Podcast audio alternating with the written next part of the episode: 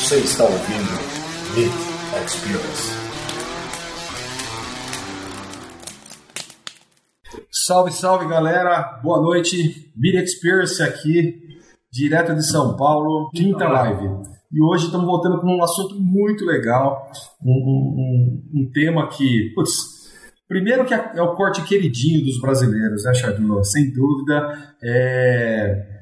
Aí depois a gente vai falar bastante por que, que é o queridinho da, do, do, dos brasileiros esse corte, né? Por que, que ele tem tanta, tanto apelo aí com o consumidor. E para falar nisso, nós trouxemos dois caras, dois brodaços nossos aqui de longa data, Elder e Marcelo Coutinho. É, para quem não conhece o Marcelo e o Elder, eu vou falar um pouquinho sobre esses dois caras. Bom, primeiro que eles têm ali o currículo Master Blaster das Galáxias, é tudo é, é, é os caras de Tandera, né? Tudo Jedi na área de carne.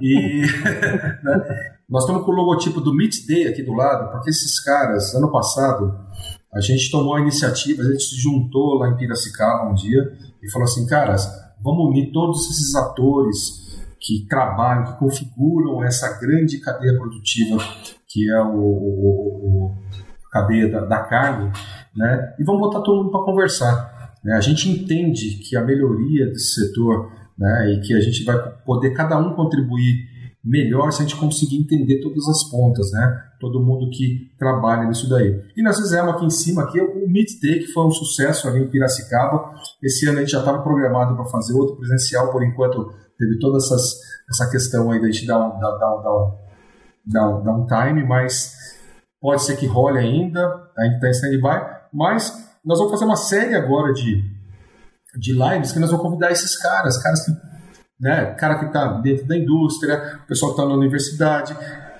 caras que estão com soluções de tecnologia, o pessoal que está na ponta em pesquisa, enfim. Nós vamos fazer, colocar todo mundo esse caldo aí, engrossar esse caldo para trazer mais informação relevante e fazer de fato esse mercado é, é, é, se destacar cada vez mais, se desenvolver cada vez mais.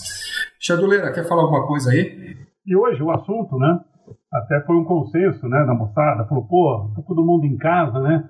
Fazendo churrasco na frigideira, fazendo churrasco na churrasqueira da varanda, fazendo carne na panela, fazendo no forno. Ah, não faço na frigideira porque enche de fumaça, então eu estou colocando no forno. E aí a gente fica pensando, o que será que essa turma está comendo, né, de carne? Falei, bom, provavelmente, se eles estão querendo sentir o prazer, o gostinho de um churrasco, o brasileiro com certeza deve estar comprando picanha. É, e aí que surgiu então a ideia da gente falar um pouquinho né, sobre a picanha. E eu não sei nem se, se desmistificar, se, né? A picanha, a picanha é conhecida por todo mundo, né? Ela é o, ela é o carro-chefe aí, né? Do churrasco, sempre foi, né? Mas tem alguns detalhes, né? Tem umas coisas interessantes da picanha que a gente ouviu falar, deixou de ouvir falar.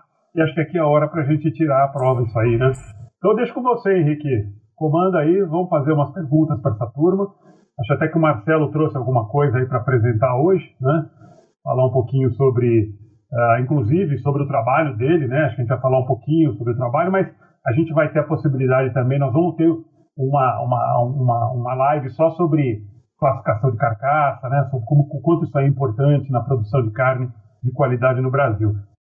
Começa aqui, assim, pô, a queridinha dos brasileiros, a picanha, né? A picanha tem todo aquele encanto, porque ela tem, ela tem uma anatomia muito interessante, ela tem aquela gordurinha que faz toda a diferença no, no, churrasco, mas eu acho que ela começou, logicamente, a se popularizar, depois até nos bastidores, a estava falando com o Helder aqui, por que, que se chama picanha, e já vou chamar esse assunto logo na sequência. Mas assim, a, a, a, a picanha, de fato, ela é uma carne que apresentava uma qualidade, uma maciez melhor do que qualquer outro corte. Né? Então, ah, obviamente que ela acabou se tornando ali uma, uma queridinha dos brasileiros. Eu queria puxar com o Helder aqui essa história que ele contou agora há pouco, que é super curioso, e por que o nome da picanha, né? E conta pra gente, Helder. Cara, é, é engraçado isso, né? A gente sempre chama, né, picanha, picanha e muitas vezes não entende muito bem a origem do nome. Acho que isso, nem sei dizer se é uma literatura oficial, mas é, o que eu já li né, a respeito e vejo as pessoas comentando também, é que o nome picanha tem uma origem tanto da parte italiana, que eles chamavam de picata, e também da parte espanhola, né, que eles chamavam de picanha, que era, na verdade, um instrumento que usava para picar o gado ali na parte posterior da sua região lombar, né. Então esse nome acabou pegando, né, popularizando, e as pessoas tomaram isso como nome do corte. É, é bem curioso essa história aí.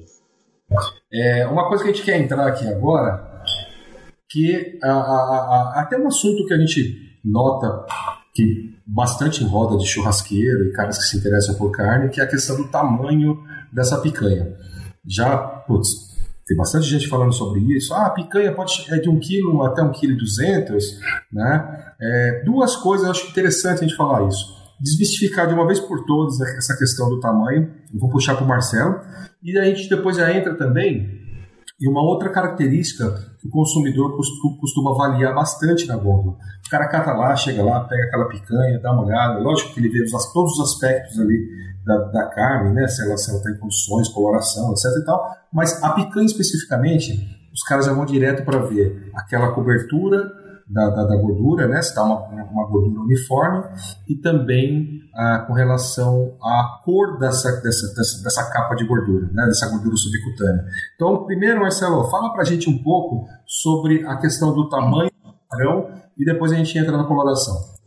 Por exemplo, vou dar um exemplo, uma, uma fêmeazinha que teve uma idade mais avançada, foi abatida com uns 400 quilos, ela vai ter de carcaça aí uns 200 quilos de carcaça certo? A carcaça, toda carcaça verde do lado direito, ela é simétrica, né? Então todo animal tem dois cortes, duas picanhas, dois contrafilé, é, dois colchão duro, né? E duas pontas de peito. Então se você, a picanha ela corresponde mais ou menos 1% do peso da carcaça. Então essa, esse animal específico, se ele tem 100, uma banda direita, né, o lado direito da carcaça tem 1%, quer dizer que esse animal vai ter uma picanha de 1 kg né? Aí você pensa no outro animal, aí um animal com 550 quilos, bem mais pesado, tá? Um animal que pode ser jovem, pode ser um animal que teve um confinamento, que ganhou mais peso, teve um, é, um ficou bem mais pesado, ela vai ter um rendimento de carcaça um pouquinho mais alto, vai ter 300 quilos de carcaça, né? Então, 300 quilos de carcaça, divide de novo em dois, lado esquerdo, lado direito, vai ter 150 quilos cada lado, 1%, 1,5 kg, né? Então aí faço dois exemplos de picanha variando de 1 kg a 1,5 kg. Né? Então a, os animais têm essa, essa diferença de peso, né? Então não quer dizer que o animal é uma picanha de 1,5, né, 1,5 kg, seja uma picanha ruim ou que tenha um colchão duro aí, né, que é outro assunto que a gente vai falar. É, eu até vou puxar o slide do colchão duro, já para a gente pegar, é. emendar isso daí, Marcelo, é, porque é uma das questões. Assim, então quer dizer que a picanha, lógico, se você pegar uma picanha de um quilo e meio, é uma baita de uma picanha, uma picanha legal. Sim. E assim, ela pode ser tudo é. picanha, então ótimo para o consumidor, porque está comprando picanha de verdade. Ótimo. Agora, só para desmistificar de vez, eu vejo, é. e a gente. Vamos puxando aqui. Transição. Pronto, pronto.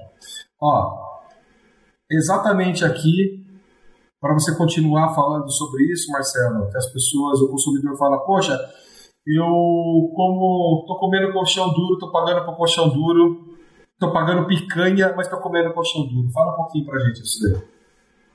Lado que não tem a gordura, né? E você vai é, subindo aqui, então da, da extremidade desse triângulo, a picanha tem o formato de triângulo, você conta uma veia, duas veias, três veias. Se tem uma parte generosa de carne depois dessa terceira veia, então quer dizer que a picanha, a picanha ela tá incorporou o colchão duro também, né?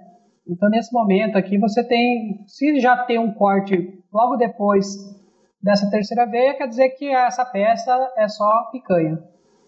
Marcelo, então é da extremidade mais estreita para a extremidade mais larga, né? É isso que a gente tem que contar. Né? Isso uma dica aí interessante para as pessoas. Marcelo, uma coisa muito legal também de a gente falar, aproveitar isso daí, churrasqueiro, uhum. você vê, por exemplo, assim, o, o, churrasqueiro brasileiro, né, o, tradicionalmente ele corta a picanha em steak ali, né, ele trata aqui na, né? Sim. E o, e o, argentino uhum. faz o, o, bife de tira, por exemplo, dele, né? E faz na, na longitudinal. E a, geralmente as pessoas falam, poxa, é muito mais democrático fazer dessa forma, que todo mundo pega lá o começo da picanha e o final da picanha. E essa diferença de maciez entre a ponta da picanha e o final, você tem alguma coisa para falar para gente? A picanha, uma das qualidades dela é que ela tem uma padronização da maciez, né? Ela tem uma homogeneidade, assim, um corte bem homogêneo em questão da, da maciez. Se tem uma diferença, deve ser bem, bem pouco expressiva. Professor, o senhor tem algum dado sobre diferentes pontos da picanha? Diferentes pontos da picanha? Tenho, tenho. É que tenho. o pessoal reclama toda vez que começa a falar, eu toda vez que começa a falar, eu complico tudo, certo. né? Uhum. é, mas é porque é isso, né, Marcelo? Você uhum. sabe, né? O teu protocolo de análise de carcaça é, é, é complexo, né? Exatamente porque é, tem muita variável no meio, né? Certo. Porque o que acontece aí, né? É exatamente o que o Marcelo falou, né? A picanha não é um músculo, né? A picanha é um, a ponta de um músculo, né? Que é o, o glúteus bíceps, né? Que é o colchão duro, né? Ah, só que o colchão duro, ele fica ali na região da, do traseiro, né, no colchão mesmo, né, na coxa uhum. do boi. E ele é um músculo largo, né, é um músculo grande, né? Sim. E os feixes de fibra desse músculo, eles são mais largos mesmo, né? Uhum. Você, muita gente fala assim, ah, eu vejo que é colchão duro porque eu vejo que assim, que as fibras vão ficando mais grosseiras, né? Elas ficam maiores, são mais compridas e mais largas, né? Bom, maior quantidade de fibras adensadas significa uma necessidade maior de força, né? Para manter elas unidas, né? O que faz o músculo ter mais força, né? De contração e tudo mais. E o que faz as fibras ficarem unidas é o tecido conjuntivo, né? Onde tem muito colágeno, né? Que é a principal proteína constituinte, né? A principal macromolécula constituinte desse tecido conjuntivo. Então, no colchão duro, as fibras são diferentes, né? a proporção dos tipos de fibras são diferentes, a, a densidade, né? o número de miofibrilas por fibra dos peixes é bem maior, então você tem mais tecido conjuntivo ali. À medida que você vai indo para a ponta, esse músculo vai perdendo aquela a função de contração, né? contração rápida, né? E, inclusive, o músculo vai ficando mais rico em fibras vermelhas, né? Você repara que uma picanha é sempre bem vermelha, né? Ela tem uma coloração da carne bem, bem vermelho escuro, né? Ela vai ficando, as fibras vão ficando menores, mais curtas, com menor quantidade de tecido conjuntivo. Né? Isso aí tem uma função muito significativa na maciez da carne. Né? É por isso que a gente fala né, terceira veia, porque é um ponto, né? É um momento que a gente para, dá para contar, né? Então você pega a primeira, a segunda, a terceira veia e fala, bom, aqui é picanha. Mas se, a, se o animal tem carne macia, né? ele passou pelo protocolo BBQ lá e o Marcelo falou, isso aqui é um cinco estrelas, se você continuar indo lá em direção ao miolo do, do colchão duro, com certeza ainda vai ser macia, né? Bom, o, o Charduro, ou Sim. seja, eu acho que para ficar mais democrático mesmo, como os hermanos fazem, deve ser a melhor forma de servir uma picanha, que é cortar ela em tira. Quem nunca cortou, tente fazer isso em casa, em fazer na hora do churrasco, que realmente fica um corte, além de ficar bonito pra caramba, você aproveita muito bem ali, né?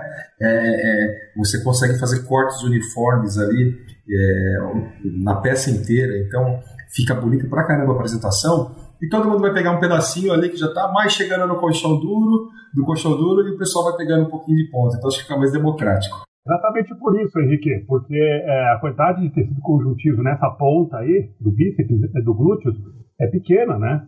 Então é a uhum. história do contrafilé, que você pode cortar no sentido longitudinal ou transversal, é a mesma coisa, né? É. Então, picanha é o tipo de, de, carne, por isso que ela é tão versátil, né? É o tipo de carne que você é, pode fazer, né? É, é, aquela história, né? Você não precisa ser tão bom assim, para preparar uma picanha. Acerta, fa acerta fácil. Que tem, que tem, é, tem atributos né, de qualidade, é, né? A gente fala que carne de qualidade aguenta desaforo, né?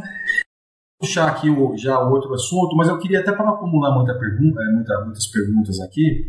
A Melina, professor, com relação ao sabor e aroma da carne, temos alguma pesquisa comparando bovinos terminados a pasto ou terminados em confinamento? É, eu acho que é uma, é uma pergunta que sempre surge, né? É, frente ao consumidor, né? O consumidor em algumas regiões do Brasil tende a achar que a carne de animal confinado possui um sabor característico, né? Na verdade, isso vai depender muito do que vai entrar na dieta de terminação desse animal quando ele é confinado. Né? Então, existem alguns ingredientes que podem modificar, por exemplo, é, qual é o tipo de gordura intramuscular, aquela gordura de marmoreio que a gente adora no churrasco, né? É, qual é o tipo de gordura que vai estar mais presente ali na carne desse animal que foi confinado quando comparado a um animal que está na pastagem, né? É, o que, que a gente observa muito? Um animal que é proveniente de um sistema mais intensivo, como o confinamento, é, acaba tendo uma deposição muito mais uniforme né, de gordura subcutânea, o que favorece algumas características importantes aí de qualidade que a gente está cansado de saber, né? Muitos consumidores aí já tem acesso a essa informação. Inclusive de sabor, né? Então a gente. Inclusive de sabor, né? Isso. Mas eu acho que o sabor é muito mais relacionado a, ao, ao, que a, a, dieta em si, se tiver, por exemplo, um subproduto da agroindústria que pode mudar o perfil de gordura dessa carne, aí sim a gente pode levar para o lado de que está alterando o sabor. Mas, é, no geral, a, a, carne de um animal confinado, ela tende a ser uma carne muito bem produzido. Né? Existe um certo preconceito em algumas regiões, mas isso tem, tem sido reduzido na medida em que as informações vão chegando mais aos consumidores. Mas a carne, a, a gordura, ele é um carreador de, de, sabor, né, o Chadeleira? É, é um carreador de sabor. É, mas é isso que o Helder falou, né? É uma, uma, uma, picanha de um animal a pasto, ela tem características diferentes. Isso está ligado ao crescimento do animal. Né? Animal de confinamento, uh, ele tende a crescer mais em termos de hipertrofia do músculo, o músculo cresce mais e, consequentemente, inicia o processo de deposição de gordura, principalmente quando ele estiver numa fase de idade, né? em que a gordura é uma forma de armazenamento de energia importante. Né? É, o que pode, o que é comum né, é, observar assim, é, é, a cor da gordura, que acho que a gente vai falar sobre isso também, né? quando os animais vêm do pasto e tal, e algumas pessoas ligam isso com o, sabor da carne. Né? É, tem uma composiçãozinha de ácido graxo que pode alterar, né, que é o do ácido oleico e tal, que melhora um pouquinho o flavor da carne de maneira geral, mas isso é mais significativo nos músculos de dianteiro. São músculos que se desenvolvem em hiperplasia, hipertrofia principalmente, mais cedo do que os músculos é, traseiros. Né? É, então, nesse caso aí, não seria algo tão significativo. Né? Eu acho que o que muda mesmo é a quantidade de gordura, como o Helder falou. Um animal confinado ele tem mais gordura subcutânea, né? É, consequentemente, isso aí, na hora que você assa, uh, cozinha, enfim.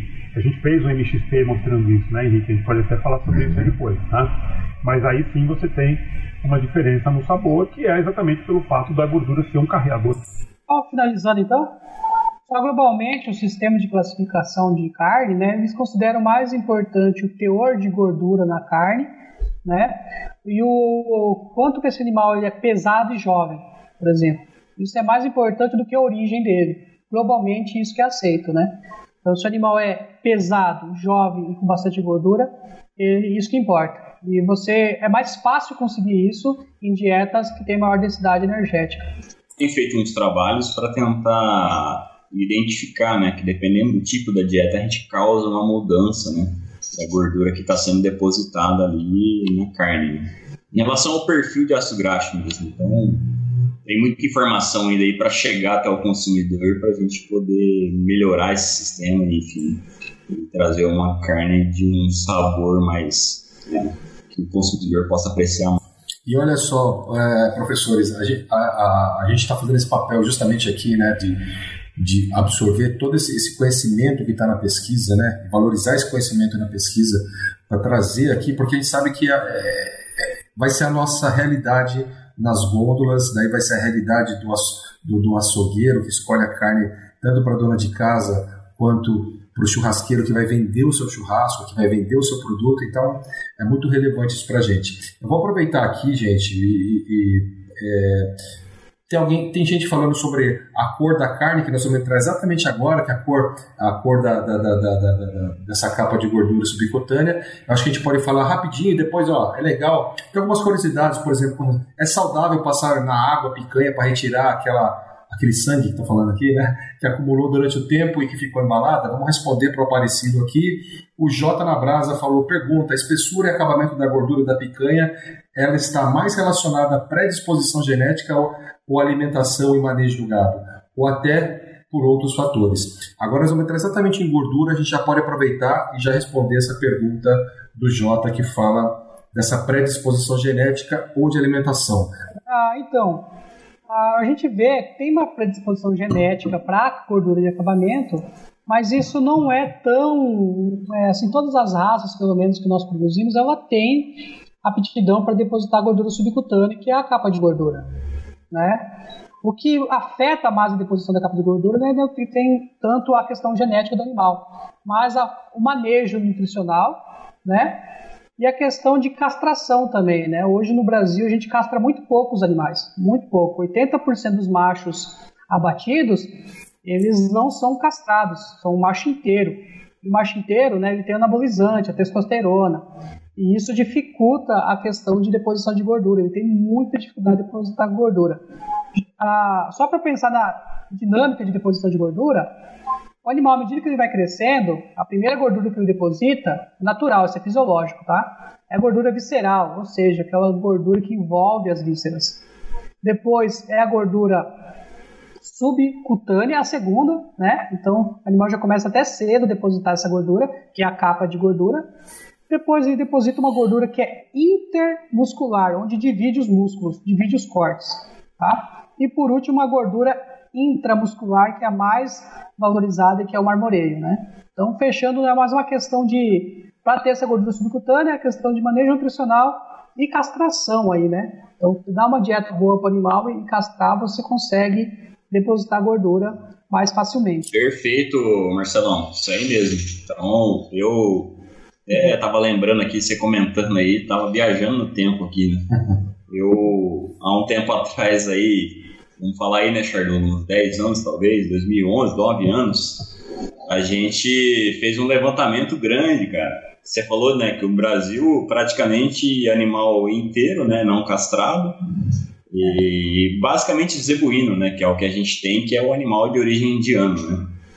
Então, a gente fez um levantamento na época que eu conheci o Chardula em 2011 com mais de 1.600 animais.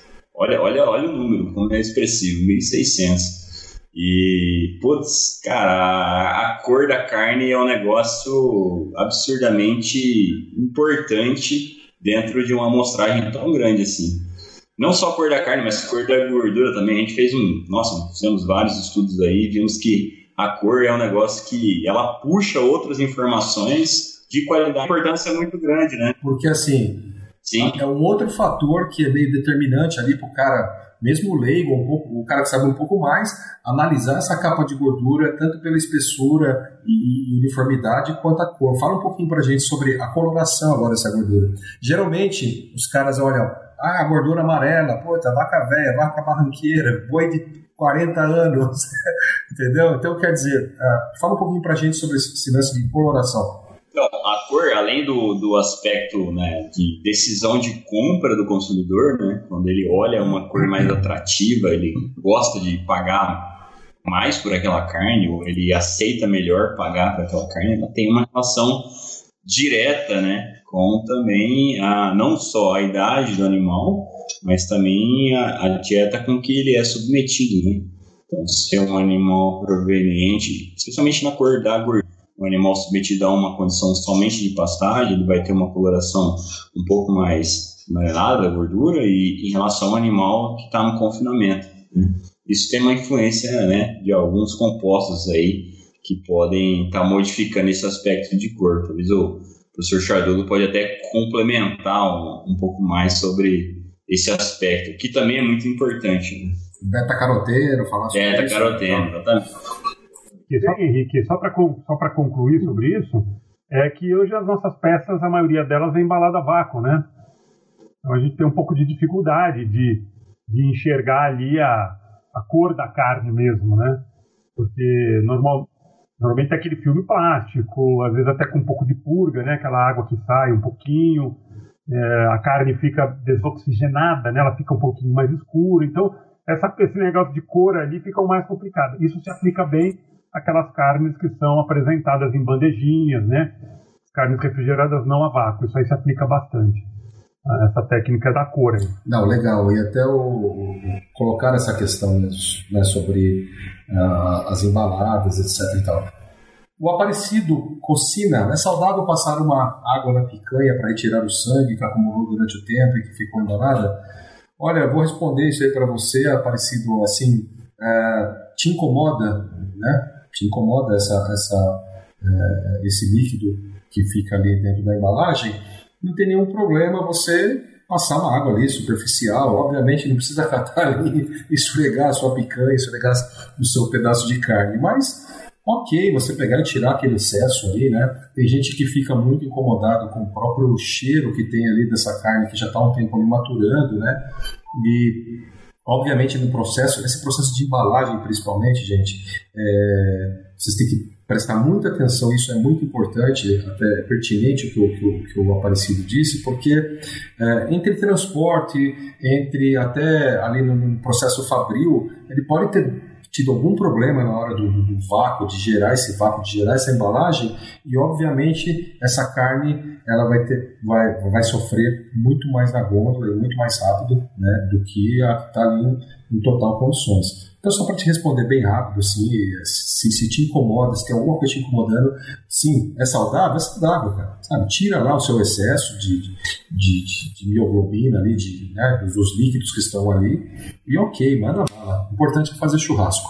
Classificação de picanha A e B. Isso aqui é uma coisa interessante da gente falar, galera, porque isso aí vai muito para o consumidor. O açougueiro mesmo, o açougueiro ele recebe muito, né? A gente tem as, as tabelas né, de, de, de, de, classificação de carne, né? Então a gente tem picanha que parte de R$ 29,90 quilo até as de 150 reais. O, o céu é o limite, né, gente? Então, essa classificação A e B aí, Marcelo, fala um pouquinho para a gente como é que funciona na prática aí. Ah, legal. Bom que a gente deixou essa questão mais para o final, né? Porque ela é, já falamos de diversos conceitos aí importantes para chegar nessa carne tipo A, né? Carne de maior qualidade. Então a gente falou sobre questão de classe sexual, animal castrado, fêmea, macho castrado, macho inteiro. A gente falou de cor de carne, né? Que quando embalada vaca não dá para observar muito, mas a cor da gordura. Ah, então, vem outras questões também como raça, pH da carne. Então, quando a, car a carcaça do animal, o animal reúne todas essas características favoráveis, ela está apta, né, tem condições de ter uma picanha é, de qualidade aí, é, tipo A, né, picanha A.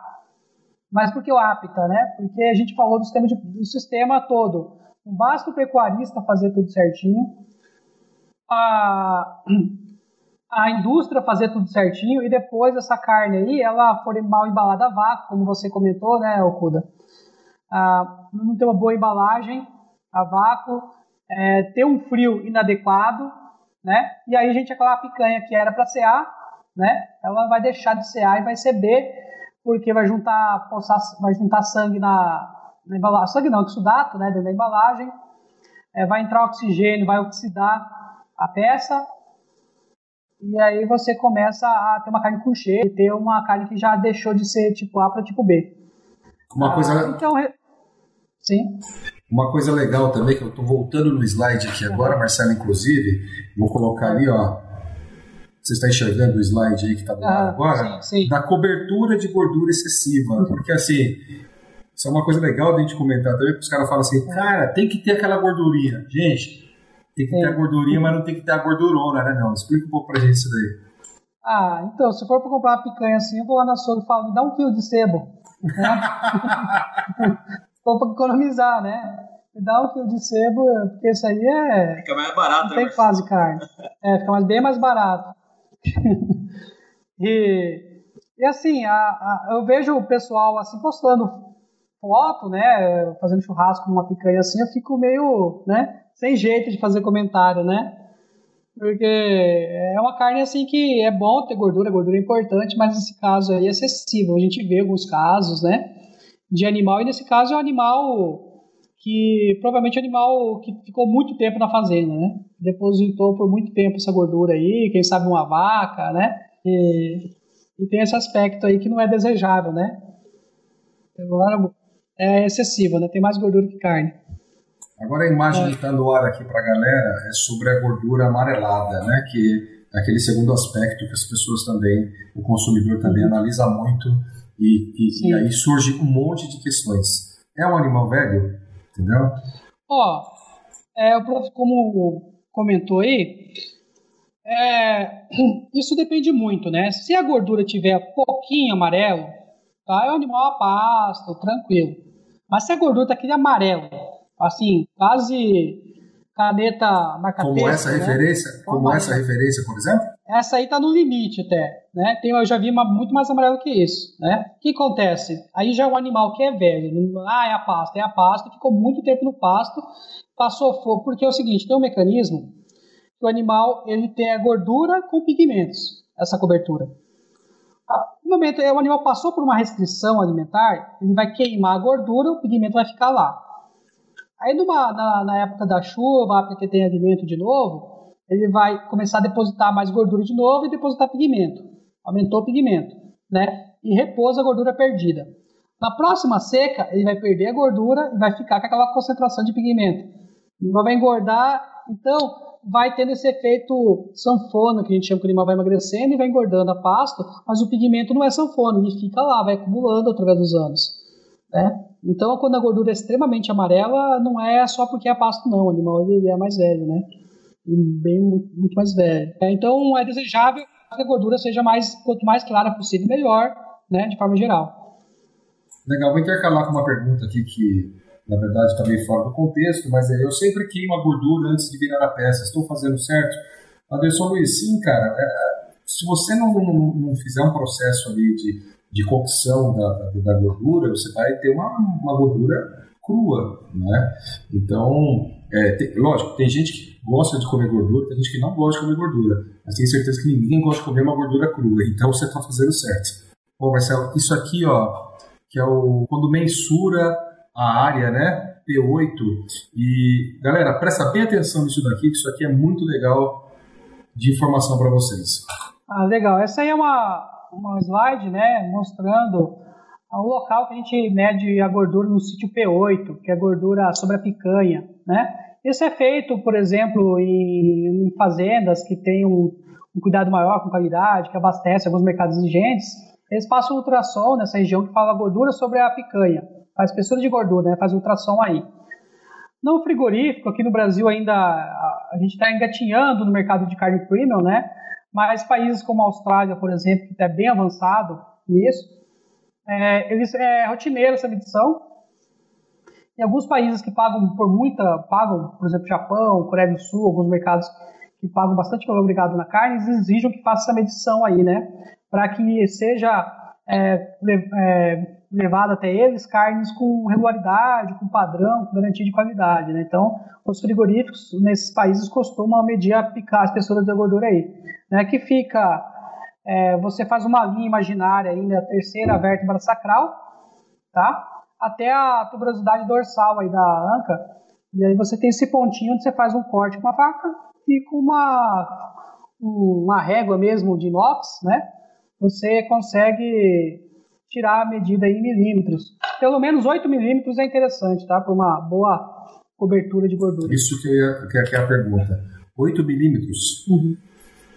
É, e ali... E... 8 milímetros, 7, 8. Animais muito jovens aceitam 6 milímetros também. Bacana, gente. Aqui no mercado brasileiro já tem essa prática? Não, né, Marcelo? Ninguém faz, ninguém faz.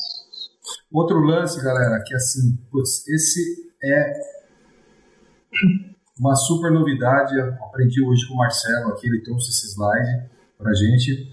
Uma forma de, após o abate, esse animal, a, a picanha, é, no mínimo, aumentar mais 10% da maciez. É, é pelo menos 10%, né? Sendo aí pessimista, vai melhorar 10%, a tendência é que melhore bem mais. A, a, por mais que a gente é novo para a gente esse assunto, né? Mas tem estudos aí, o professor Chardu pode informar é um estudo desde a década de 70, até antes, é, fizeram artigos, é, estudos científicos, né? Onde serrava uma carcaça ao meio, a metade pendurava pelo método convencional, que é essa pelo tendão de Aquiles aí, né? E a outra, que é a tender stretch, é a outra lado direito ou esquerdo da carcaça, penduravam pela pelvis logo depois do abate. Pegava picanha ou contrafilé dos dois cortes e faziam degustação, passavam no, no, na uma máquina que chama Shift Force para medir a maciez da carne e constantemente, assim de forma frequente, a, a, os cortes dessa pendura pela pelvis, ela tinha uma melhor maciez, tá? Isso é, no Brasil ninguém ninguém faz, né? Quem tem notícia, nenhum frigorífico faz isso. Por isso que eu falo, mais um motivo que o nosso mercado ele é muito. Está é, tá amadurecendo, está desenvolvendo, tem muita coisa para aplicar ainda para melhorar a qualidade da carne. Mas na Austrália, por exemplo, eles fazem isso de, de forma rotineira, né, algumas marcas de carne. E, e, tem um ganho grande na maciez, eles ganham né, com isso. E por que, que você acha que a indústria nacional ainda não aderiu a, a já que já se consagrou como, enfim, como uma técnica que, que, que, que realmente é eficaz e Certo. É, questão de, de. A gente tem espaço nas câmaras frias, né? A, o médio de pendura pela pelvis, ela ocupa é, mais espaço, chega a ocupar 30% a mais de espaço na câmara fria. Então, você perde espaço aí, né? Aí é uma questão de viabilidade econômica, mas assim, é, eu acho que o pessoal ainda não. Tem muita coisa para melhorar. A gente está pensando em raça, a gente está pensando em alimentação, castração de animais, a gente está pensando em coisas mais básicas ainda, né? Que sugerem, mas isso é uma nova tendência, tá? Para quem já chegou no topo, essa ferramenta será importante. Estudos de viabilidade econômica na Austrália é, ganhavam 60 dólares a mais por carcaça, simplesmente por mudar a meta de pendura. Por agregação de valor, né? conseguir ranquear. Lá eles têm um sistema de ranqueamento da qualidade da carne. Né? Então, o animal que era pendurado dessa forma possui um maior ranqueamento, maior nota. Ah, uma parte mais científica aí, o professor Chardum pode colaborar, né, professor? Por que, que, a carne é mais macia? Acho que essa seria a próxima pergunta, né, Okuda? Por que, que a carne é mais macia? É, na pendura pela pelvis.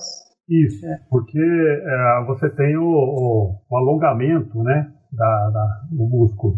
Imagine assim, vamos para ficar bem mais, mais fácil de entender. Quando você uh, quer alongar os seus músculos costais, né, o lombo, a região lombar aqui, ou mesmo a região glúteo, onde está a picanha, né, porque a picanha faz parte do glúteo bíceps, aquela região do glúteo, o que, que a gente faz? A gente joga o corpo para frente, não é isso? A gente uhum. tenta encostar a ponta dos pés com os dedos, é isso? Mantendo a, a perna reta. E você alonga todos esse, todo esse grupo muscular, desde a coxa até glúteo, né, a parte posterior da coxa, glúteos e a região lombar. Então, quando você pendura a carcaça dessa forma, é como se você estivesse fazendo um alongamento da carcaça. Né? Então, todo aquele tecido conjuntivo e o próprio tecido muscular que já naturalmente no rigor mortis sofre aquela contração natural, tá? quando você mantém pela pendura pélvica, aquilo se contrai mais ainda. Você tem mais forças de contração além das forças de rigor, fazendo com que todo o tecido conjuntivo se adense, fique muito mais adensado. Na pendura pélvica, isso, é, esse alongamento da carcaça faz com que esse efeito de contração seja minimizado. Né? Então você tem uma carne naturalmente no início da transformação do músculo, tem carne que é o rigor, já mais amaciada, pensando assim, porque ela é, está alongada. Tá? Então todo o processo, inclusive de proteólise enzimática, que a gente já falou aqui no Meat Experience, né, Henrique? Todo esse processo de proteólise e tal, ele é facilitado exatamente em função desse alongamento do tecido muscular e além do efeito do colágeno que fica menos adensado. Então essa técnica aí, ela é é uma técnica consagrada, sim, consagrada no mundo inteiro. E a Austrália, que se utiliza dela para classificar as suas carnes, tem exatamente isso que você falou, Marcelo, né? É. Você vê, as carcaças têm preço melhor só por terem sido penduradas é. dessa forma. Não, dado recente, eu ia comentar que o dado recente, nosso, nossa carne no mercado internacional hoje está valendo, a roupa está valendo 30 dólares. né? E a australiana 75. Então, uma, uma diferença brutal aí, simplesmente porque eles sabem qualificar o produto, né? É, tem essa organização da cadeia, né? E, e qualificam. Oh, Marcelo, você falou uma coisa bem legal, depois eu vou até puxar tanto pro, pro, pro, pro Helder e para você, vocês que tiveram experiências internacionais e, e, você na Austrália, né, Marcelo? E o, o, o, o Helder nos Estados Unidos, é, o que, que, mais impacta para vocês que vocês já viram alguns anos atrás, que vocês já faz uns anos que vocês estiveram lá fora e que ah, chega a incomodar como que implementou isso ainda? Vou passar primeiro aqui para o Helder e depois eu passo a bola para você, Marcelo. É, na minha opinião, né, na, na, Califórnia, onde eu morei um ano, eu acho que a, a padronização dos cortes carnes que você encontra nas gôndolas do supermercado é algo assim muito à frente do que o Brasil hoje consegue fazer. Né? É, o valor agregado, o Marcelo estava falando de né, valor pago por quilo ou pela tonelada da carne produzida, então assim, algo é, que destoa muito ainda do que a gente tem potencial para chegar, né? E puxando o gancho, né, agora da, da questão da pendura aí pela pelvis ou pelo tendão de Aquiles, eu acho que se a gente conseguir fazer o próximo é, Meet Day aí, no, talvez ainda em 2021, vamos ver como é que vai ser. É, a gente já tem um projeto, eu, o Marcelo, o professor Chardula e o pessoal aqui de outras empresas envolvidas, para testar isso aí e colocar números, né? Para as pessoas verem. Temos alguns frigoríficos aí que estão nos apoiando nisso. E vou deixar no ar aí para próximo evento, quem puder participar aí, ver de perto os resultados que a gente vai alcançar. Beleza? Fala pra gente um pouco, Marcelo, da Austrália, da sua experiência na Austrália, das boas práticas que você acha é. que seriam aproveitadas e deveriam ser aproveitadas o mais rápido possível por aqui. Se discute um sistema nacional para padronização de carcaça, né? Então a gente fala todos os classificarem os animais do mesmo jeito, tem o mesmo sistema, né? É, e então eu fui para a Austrália já com essa questão de avaliar carcaça, lá eles são os melhores do mundo em avaliação de carcaça, eles têm treinamentos é, rotineiros, né, assim, de avaliação de carcaça, e eu visitei alguns frigoríficos lá, fiz o curso, e assim, a questão da pendura de carcaça, que a gente via nos livros, que a gente ouvia falar, eu vi lá na prática acontecendo, e, e eles possuem um software, né, gente, é, que você começa a inserir informações do animal. Tudo isso que a gente falou aqui, peso do animal, classe sexual, número de dentição, ossificação, pH, cor, é, marmoreio, tá? Espessura de gordura. Você vai inserir no software e depois ele dá um, uma nota para o animal. Dá a nota. Dependendo da nota, é, é, cai numa classe de qualidade. Então, é um software baseado em pesquisas científicas por muitos anos. Isso eles usam lá na prática, associando tanto conceitos de ciência de carnes como modelos matemáticos, algoritmos e testes sensoriais com o consumidor, que é o da referência para eles. Eles se preocupam muito em atender o consumidor, né? Então eles produzem carne que o consumidor quer, eles querem isso. Então isso vai da cadeia de uma ponta até outra. Aqui no Brasil não, a gente ainda, grande parte, tá? Carne premium, segmento premium, ele é um, um percentual muito pequeno. A grande parte do commodity, a gente tem esse produto, toma produtor, toma consumidor toma, né? A gente empurra o consumidor. Então, uma coisa que a gente deveria aprender é, é escutar o consumidor e produzir para ele. Ainda mais nesse cenário que cada vez mais nós temos produtos né, de fácil preparo, né, que você compra no mercado, e cada vez mais a gente está competindo com produtos que associam comodidade, né, padrão de qualidade. Então, a gente tem que cuidar disso e a Austrália cuida muito, faz um exemplo nisso, né? É uma, é uma, é uma pena, na verdade é uma pena porque a gente tem todas as condições né, para é, estender isso, enfim, para não ser uma coisa tão exclusiva só em cima desses 3 a 4% de produção de carne especial, né? E todo mundo tem um acesso a uma carne de qualidade. Então, é, bom, cima no Brasil é mudança de, é mudança de, de, de pensamento, né? mudança de postura, várias coisas, né? Que aí a gente não entra só nesse âmbito, a gente entra num âmbito social muito maior aí, mas que realmente É, você falou uma, uma, coisa muito legal. Na Austrália, os caras estão preocupados com o consumidor, com o consumidor, né? É, nós estamos quase encerrando, mas não queria deixar de passar aqui por uns ah, pelas perguntas. O Ander do Mac falou a embalagem das carnes a vácuo deveria ser padronizadas a fim de entregar um produto melhor. O que adianta ter CIF se as embalagens não protestem ou VEDA corretamente? Uh, existe uma, um, até, até, um ponto né, de, de padrão né, para as embalagens a vácuo, mas concordo com você, tem que ser melhorado tudo isso, tem que ser melhorado o transporte, tem que ser melhorado como faz a reposição desse produto dentro da, da, da gôndola para que chegue na melhor condição possível. Uh, o Eduardo Asba foi comentado sobre pH da carne. Verdade que o pH mais alto da carne é mais dura. É, desculpa, verdade que o pH mais alto a carne é mais dura. E dá para ter uma ideia do pH pela cor do músculo, muito vermelho, pH alto, dura. Quem quer falar sobre isso? Não, tem razão, é, Eduardo. Né? Eduardo, a cor, a, o pH e a maciez da carne existe uma relação. Sim, é, ela é meio variável, tá? mas existe. O pH ideal de uma carne está entre 5,5 e 5,8, é um pH bem adequado, né? por vários motivos, para as características não só de qualidade sensorial, como maciez e tudo mais, mas também preservação da carne na gôndola, né? Tá melhorando a vida útil, evitando contaminações e, e coisas nesse sentido.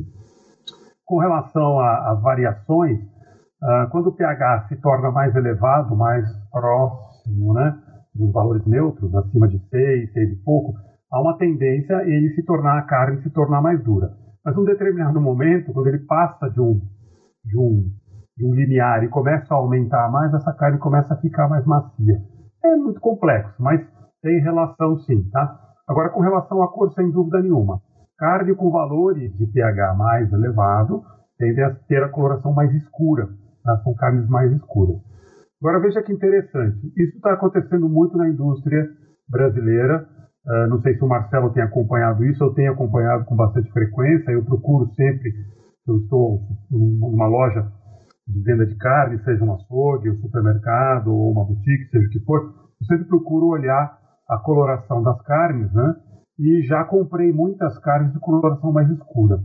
E tenho observado que mesmo com coloração mais escura, que, óbvio, que provavelmente um, um valor de pH mais elevado, a gente tem encontrado carnes mais macias nesse, nessa combinação aí. Tá? Isso é algo que vem acontecendo na indústria, isso precisa ser monitorado, está ligado à produção, manejo pré-abate, própria alimentação e, e, e, todo o trabalho do animal pré-indústria e na própria indústria também. Tá? Então, a, a, a, tudo isso que, se, que a gente fala em termos de qualidade é extremamente complexo tá? porque envolve toda a cadeia de produção. Mas a cor, é, procure sempre dar preferência para aquele vermelho mais cereja, aquele vermelho mais vivo, sabe aquele vermelho Ferrari brilhante? Isso aí normalmente está ligado a carnes que é, tem um valor de pH e características mais desejáveis para consumo. Estamos chegando ao nosso final aqui. Pessoal, mandando abraço para o Helder, mandando abraço para o Charduleira, para o Marcelo, tem pessoal aqui da Universidade de Bogotá, tem uma galera aqui toda. O Érico Cavalcante fala: picanha importada congelada, qual a melhor forma de preparar para o consumo? Né? Eu acho que a pergunta aí, até um tema que a gente vai discutir nas, nas próximas, é, é sobre carne congelada, né? a forma de fazer o descongelamento dela adequado, o modo de preparo, gente, após que ela está é, tá descongelada, e adequadamente descongelada, você vai preparar como uma carne fresca. Tá? Assunto carne congelada, nós vamos pegar um episódio inteiro para discutir sobre isso. A gente até falou semana passada, né, Charduleira? Seria o tema dessa semana, a gente acabou jogando o, o, esse tema que a gente achou da picanha. Eu queria dar uma, uma última dica aqui, porque já que a gente está falando de picanha, né? É, só para encerrar, e acho que as pessoas não perguntaram, mas pode ser que seja pertinente. É, muita, muita gente, tem amigos, pessoas aqui próximas, tem perguntado como a melhor forma de fazer uma picanha, né? Qual é o melhor jeito, né? Olha, tem várias maneiras, tá? Uh, do ponto de vista técnico-científico, tá? Para explorar a máxima suculência e maciez da carne, a melhor forma é o calor seco, alta temperatura por pouco tempo, tá? Então, respeitando todas aquelas técnicas, né, como a selagem da carne, para fazer o mylar, aquela coisa toda, mantendo a suculência. Tá? Uh, a melhor forma é fazer em bifes. Essa é a forma que prioriza a maciez da carne. Então, fazer a peça inteira, depois cortar, fazer os bifes, você sempre perde algo mais do que simplesmente tirar ela do gelo, do vácuo, deixar ela entrar um pouco mais em temperatura ambiente, cortar os bifes e colocar ela numa chapa, numa frigideira, na grelha. E o que, que você acha? A melhor forma. E o que, que você acha, Chardula, de só fazer o processo? Porque é lógico, acho que a picanha ela é super versátil e ela pode ser preparada até no forno, enfim, né? É uma carne versátil de verdade, mas melhor preparo, preparo rápido, né? Ali é uma carne extremamente de primeira, né? E de primeiro preparo. Então, uh, selar a carne antes, ela inteira, eu costumo fazer ela inteira, só dando aquela selada, justamente temperatura alta, para fazer aquele millet dos dois lados, e depois eu corto em steaks e depois eu, eu chego no ponto, né, no ponto desejado. Isso acha que interfere em alguma coisa? Ah, interfere. Interfere sim. Um monte de gente vai, vai, vai ficar de saco cheio de mim e falar, pô, esse cara aí, né, metido, fica falando um monte de coisa, mas se eu trazer a verdade, realmente interfere. Por quê? Toda vez que você corta a carne mais de uma, duas, três vezes, o que, que a gente perde? Água. Então, colocar a carne ali para dar aquela aquecida, fazer aquela, aquele, aquela selagem, queimar a gordura, que também não faz muita diferença, a não ser que você esteja numa grelha em que tenha que faça fumaça, você pode defumar a carne. Mas ficar queimando a gordura, queimar de um lado, queimar do outro, aí você corta, o que, que sai? Água. Aí você vai colocá-la de novo para aquecer, para fazer os bifes, vai perder mais água. Então, por que, que já não corta ela e coloca na grelha rapidamente, fazendo ou chapa ou frigideira, seja for, fazendo ela rapidamente? Essa é a melhor forma. Tá? Isso já foi testado, tem trabalhos científicos mostrando qual a melhor forma de preparo das carnes. Nós já mostramos contra filé. Nós já mostramos isso, inclusive, no Meat Experience, é. mas queria botar a linha na fogueira aqui. É, mas quando eu corto ela in natura, em, em, em temperatura ambiente também, ela está perdendo água também, não está? Mas perde menos, porque ela não está aquecida. Tá? As pessoas ah, mas ela ainda não está aquecida por dentro, mas ela começa a aquecer todo o tecido, e toda vez que há o aquecimento, o que acontece? Um processo de denaturação de proteínas naturais, aquelas águas, aquela água que fica em volta das proteínas, água de, de aderência, nós chamamos de capa de solvatação, ela começa a se soltar. Ela se solta, você tem perdas de água. A gente mediu isso lá em laboratório, chegou até 30%, uma perda maior de água quando você é, corta ela após cozimento. Então você vai selar, deixar ela descansar, depois. A... Isso aí não, não tem efeito. A melhor forma é cortar em bifes e colocar na grelha. E, e você faz cada bife no ponto que você quer, tá? ou que cada um dos seus convidados quer. Essa é a melhor forma, sem sombra de dúvida, para preservar as características sensoriais uh, as melhores características sensoriais da carne da picanha é na forma de filé de bife. Finalizando aqui o Media Experience, considerações finais agora, primeiro do nosso amigo Elber. Eu acho que todo mundo participe do possível, então acho que vai ser muito bom para a gente ir tirando várias dúvidas né, ao longo das próximas semanas aí em relação à carne, em relação a fatores que influenciam a qualidade. Vai ser uma experiência bem bacana e a gente conta aí com a participação de vocês. Eu acho que quando tem essa interação com a gente, a coisa flui melhor e com certeza todo mundo sai ganhando. E com certeza todo mundo sai fazendo um bom churrasco depois, o que é mais importante. Beleza? Helder, um obrigado. Cara, obrigado, obrigado por estar aí Isso, com a gente aí. Obrigado a vocês. Nós vamos ter uma sequência bacanésima ainda e a gente conta aí com o seu conhecimento para a gente sempre engrossar o caldo e montar um time, um bate-bola legal aqui no Media Experience. Beleza, velho? Até a próxima aí. Obrigado. Marceleira, considerações finais do nosso amigo Marcelo Coutinho. Marcelo, quer falar um pouquinho o que, ah, que, que, você está aprontando lá na BBQ Quality? Ah, beleza. Então, gente, para quem não conhece, né, quem está desde o começo aqui, é, eu sou responsável pela startup Brasil Beef Quality e a gente desenvolve uma tecnologia para classificação de carne. Então a gente, através de classificação de carcaça, a gente consegue predizer a qualidade da carne, ou seja, a gente consegue de forma antecipada saber se a carne vai ser macia, vai ser suculenta, vai ser saborosa. e a gente destina isso a diferentes marcas, né?